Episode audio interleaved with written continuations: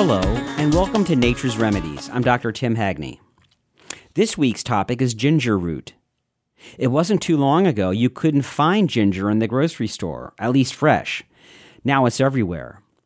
Ginger powder, however, must have been another story, as ginger bread has been used in America since colonial days, traveling to New England on ship with rum, molasses, and other goods from the Caribbean. The first thing you notice when you take ginger is its hot, spicy nature, and so this root indeed has a heating and stimulating effect on a person. If you see nausea as a cold condition of the stomach, where digestion has shut down, then this can explain ginger's reputation as a remedy for nausea or stomach upset.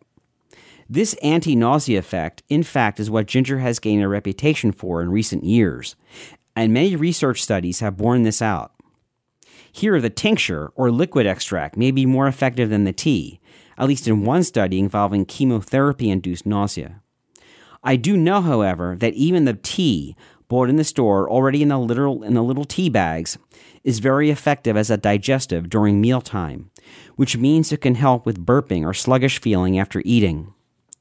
Someone trying to cut back on coffee could substitute ginger tea, as this root's stimulating effect is not from caffeine. Ginger is a diaphoretic, meaning it can promote, sweating in a person with a fever. It's been able to stop migraine headaches and to relieve arthritis pain.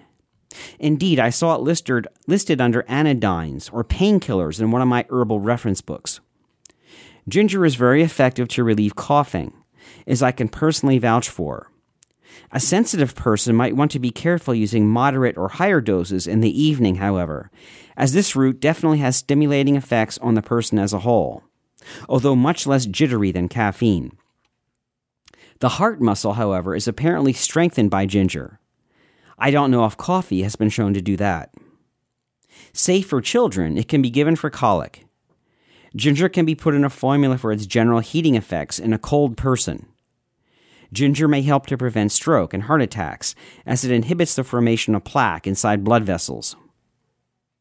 Well, this has been another Nature's Remedies by Dr. Tim Hagney, and I look forward to speaking to you again next week.